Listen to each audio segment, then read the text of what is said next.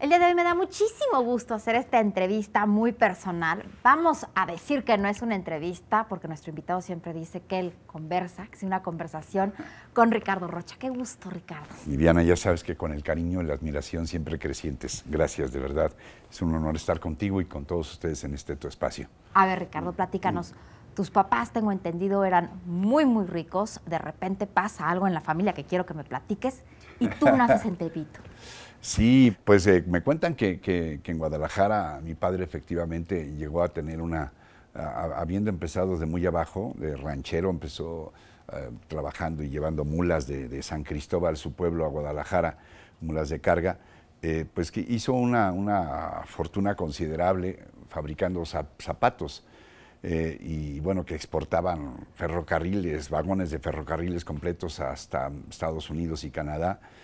Y luego se quemó la fábrica, hubo una tragedia ahí terrible, dicen que él quiso sacar, rescatar un dinero de una caja fuerte, qué sé yo, este, y se quedó ciego y para no pasar vergüenzas de, rico a pobre y aparte ciego, se vino con la familia a México y mi mamá entró a trabajar de costurera en un taller de, de alta costura de un señor muy afamado que hacía vestidos para artistas. Tú naces ya en Tepito. A mí ya me tocó nacer en Tepito. Nosotros, déjame decirte, nosotros vivíamos en una vecindad, Peluqueros 35, pero éramos los ricos de la vecindad. O sea, dentro de nuestra pobreza éramos bastante dignos, pues, porque teníamos dos, eh, viviendas, la 15 y la 16.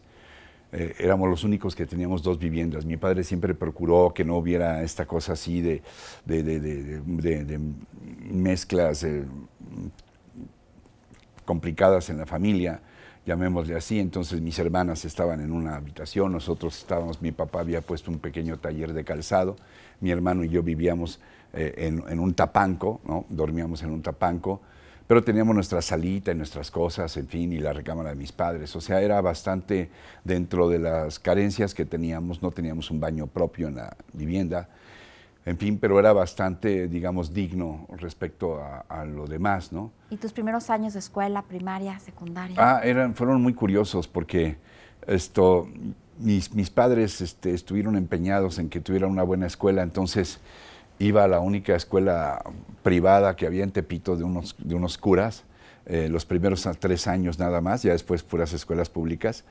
Y, esto, y ahí empecé también a, a hablar en público fue mi primera experiencia eh, ante un auditorio en una escuela de esas, en el cuarto año de la primaria. ¿no? ¿Por qué empiezas a estudiar administración de empresas justo en la UNAM, en el 68? Me, gustó, estaba de moda eh, en ese tiempo, como cuando se puso de moda años después comunicación, en ese tiempo estaba de moda administración de empresas y me, me atrajo y amigos y todo, y pensé que, era una forma de, salir de la pobreza y me, inscribí en ello, pero, pero la verdad, pues sí, después me ganó la vocación cuando descubrí que había una, profesión como la de periodista. Pero también entras a una muy politizada, con unos movimientos muy importantes, y poco después eh, dejas la carrera para empezar a trabajar en periodismo, incluso sigues trabajando con estos grupos, se podría decir, y sigues te vas a Nicaragua dos meses a ver con todo esto la revolución porque cuando yo entro a la UNAM, eh, eh, justo en el 68, me integro al movimiento. Luego hay algunos ahí que el Pino y Pablo Gómez dicen, no, es que tú fuiste nuestro compañero. Le dije, ¿qué el compañero? Güey, ustedes eran mis ídolos, ¿no? Yo estaba bien chavito, pues entonces ya eran líderes, ¿no? Y además medio fosilones, lo digo con cariño, ¿no? Yo no estuve en Tlatelolco por pura suerte, gracias a los señores Servige, dueños de Bimbo, porque yo trabajaba en una agencia de viajes en Reforma. Eh, desde los 14 empecé a trabajar ahí y, resulta que ellos cambiaron su itinerario y nos quedamos haciendo los boletos hasta la madrugada, porque los señores iban a la mañana siguiente. Esas historias me encantan. Tus historias con Serrat y con Sabina me encantan. A ver, platícale a la gente que, no las conoce. Mira, lo que pasa es que esa historia del Auditorio Nacional, que dices que estaban sentados afuera del Auditorio Nacional y que, te decían, algún día voy a cantar acá. A Serrat lo conocí eh, efectivamente en casa de los Taibo, Juanito, para los amigos, y luego lo convencí. Ya no era ni remotamente famoso. No, si ya empezaba. Yo lo convencí que fuera por vez primera conmigo para gente grande y, empezó una amistad entrañable. Y luego con Sabina fue muy curioso porque eh, con Sabina eh, llegaron a decirme a alguien, oye, hay un tipo aquí en español que viene con sus eh, cintas bajo el brazo, sus pistas y todo. Cuando me platicaron de él y, oí algún demo que me dieron, dije, de aquí soy, o sea, me encanta. Nos conocimos, nos abrazamos, nos besamos, nos apapachamos y, este, y empecé a programarlo en, para gente grande. Venía aquí y me grababa seis, ocho, diez canciones eh, y luego lo programamos también en en vivo, etcétera. Y lo del auditorio que dices es muy lindo porque estábamos ahí, él empezaba, Sabina, este, y estaba en el Hotel Emporio en, en Reforma, nos estábamos echando un whisky, por supuesto, y me dijo, oye, flaquito, llévame al auditorio. Le dije, Joaquín, son las once y media de la noche, ¿no? Déjame, mañana busco a ver si alguien nos abre para que lo... No, no, no, no quiero entrar, quiero verlo. Y entonces me acuerdo que tomamos, había peceros, tomamos un pecero, nos fuimos obviamente con un vaso de unicel, doble o triple de whisky, y nos sentamos así en el pasto enfrente al auditorio. Me dijo, nada más quiero verlo. Y lo veía y lo veía, lo veía y, ya, y en silencio. Y de pronto dijo, Flaquito, ¿tú crees que algún día voy a estar aquí? Le dije, claro que sí, cabrón, este, claro que vas a estar aquí. Este, y yo voy a venir a aplaudir. ¿Te vas a venir? Sí. Y efectivamente, unos años después tuvo un gesto maravilloso porque eh, empezó su concierto y dijo que ahí estaba su hermano, el que le había ayudado a estar ahí, no sé qué, cosas muy lindas. A ver, Ricardo, platícame estos dos meses que estuviste en Nicaragua. Primero estuve dos meses en la, en la Revolución Sandinista de Nicaragua. Esos meses fueron decisivos en mi carrera porque, porque cuando yo regresé de, estar cubriendo esto que fue muy terrible, muy difícil, eh, cada día que pasaba se hacían las condiciones más complicadas Estuvimos ahí dos meses eh, y, fue para mí una lección de vida, por supuesto, muy, muy importante. Pero lo más eh, decisorio para mí fue cuando regresé a México y de pronto me dicen, pues que te busca el señor Azcárraga. Yo dije, ¿cuál señor Azcárraga? Pues ¿cuál? Emilio Azcárraga. No, no puede ser, o sea, Dios descendiendo a, a la tierra, ¿no? Este, y buscándome a mí, ¿cómo? Total, para no hacerte el cuento largo, fue la comida más importante de mi vida, el encuentro más importante de mi vida, el que cambió totalmente mi carrera profesional, porque me dijo, bueno, le pregunté yo, señor, pero ¿por qué me está invitando a comer solitos en el famoso comedor del sexto piso de Televisa Chapultepec? Y me dijo, porque yo siempre le agradezco a la gente que me ayuda a darle de comer a mi gente. Dije, a ver, ¿cómo? ¿Sí? Tú durante estos dos meses, todo el mundo estábamos esperando tus reportajes. Estás loco, cabrón. ¿Por qué te ponías ahí delante de las bombas? Y, estás loco, a ver qué hacías, si tienes hijos y no sé cuántos vamos a hablar. Y me dijo, bueno, ¿cuánto ganas? Pues tanto. ¿Qué? Yo dije, pues le parece mucho, ¿qué? Agarró el teléfono y le habló al vicepresidente de Finanzas, Alejandro Sada, y le dijo, el señor Rocha Sí, estoy con mi amigo Ricardo. Ese sí, el reportero que está loco, el cabrón, el que andaba ahí en Nicaragua. Este, gana 10 y ahora va a ganar 100. Yo me descompuse. Me descompuse literalmente. Me tuve que llevar al baño. Yo me, me puse mal de la impresión. Y regresé, me dijo, bueno, ¿qué quieres? Le dije, pues, ¿qué quiero? ¿De qué? Dime qué más necesitas, ¿qué quieres? Le dije, quiero que no me regañe en público como regaña Jacobo y a Memo Ochoa. Hay dos reportajes que te han marcado sin duda, el tema Aguas Blancas, el tema Acteal. O sea, siempre pensamos que era muy absurdo que unos campesinos trajeran armas largas y no sé cuántos, y había cosas muy raras, no quiero entrar en tanto detalle, pero había sospechas de que algo extraño se había, se había hecho ahí, un montaje.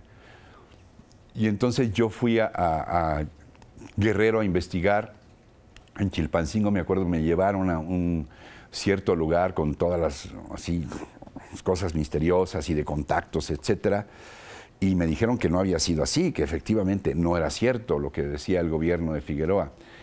Y luego regreso y de pronto estaba conmigo Rodolfo Guzmán y me dice que, en, yo era entonces ya presidente de Televisa Radio y me, este, me dijeron que, que en la estábamos nosotros en Tlalpan, que en ayuntamiento una mujer muy guapa, una mujer que había dejado una caja, no sé cuántos, y nos dejaron ahí el video. De, cuando yo lo vi junto con el negro Guzmán, pues nos pusimos a llorar porque era impresionante. Y, yo se lo llevé a, Alejandro Burillo, le dije que quería una cita con él a solas, me dijo, pero es que tengo mis asesores, no sé qué. Le dije, no, solos. Y me acuerdo, me dijo, esto es una chingadera. ¿De dónde sacaste esto? Dije, pues alguien, con las investigaciones que yo estaba haciendo, seguramente alguien pensó que yo sí podía pasarlo, darlo a conocer. Y como resultado de esto, pues me lo están dando. Este. Y me dijo, lo vamos a pasar.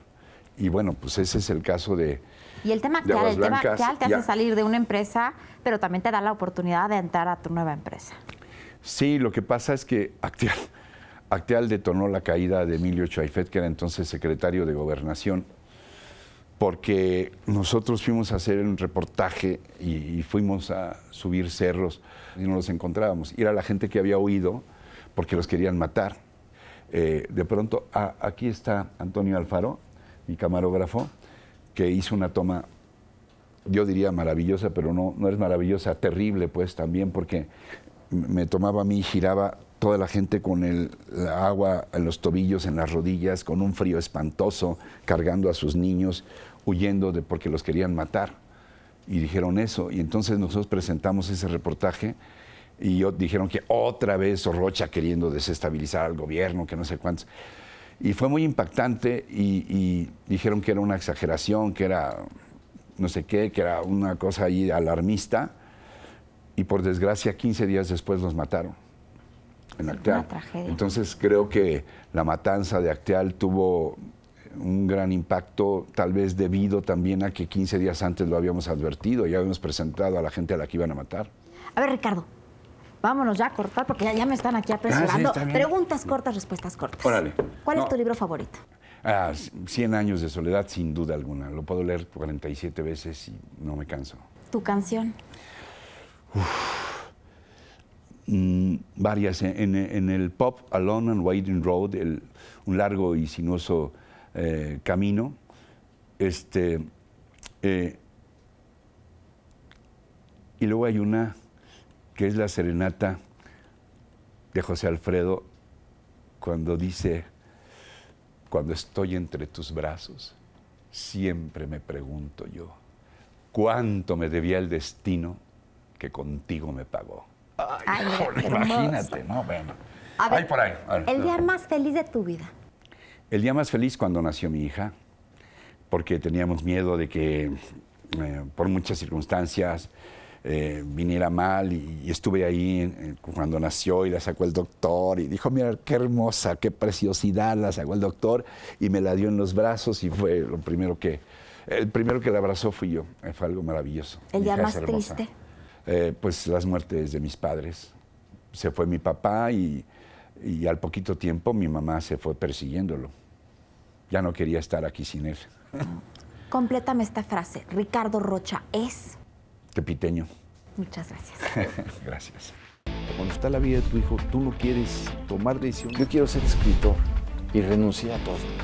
En este instante, soy muy feliz. Eh, en la vida solo hay dos músicas, la buena y la mala. El que yo haya sido madre fue para mí en mi vida. ¡Viva